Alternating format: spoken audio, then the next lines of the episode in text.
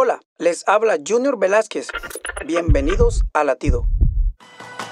El desespero, la ansiedad, la depresión o el desconsuelo nublan nuestras posibilidades.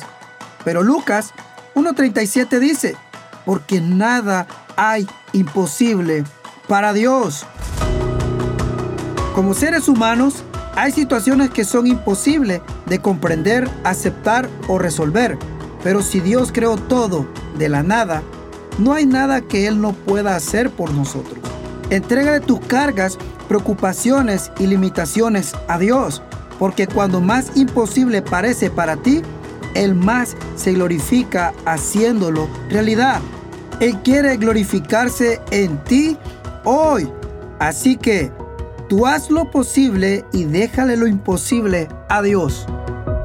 Latido les llega a través del ejército de salvación.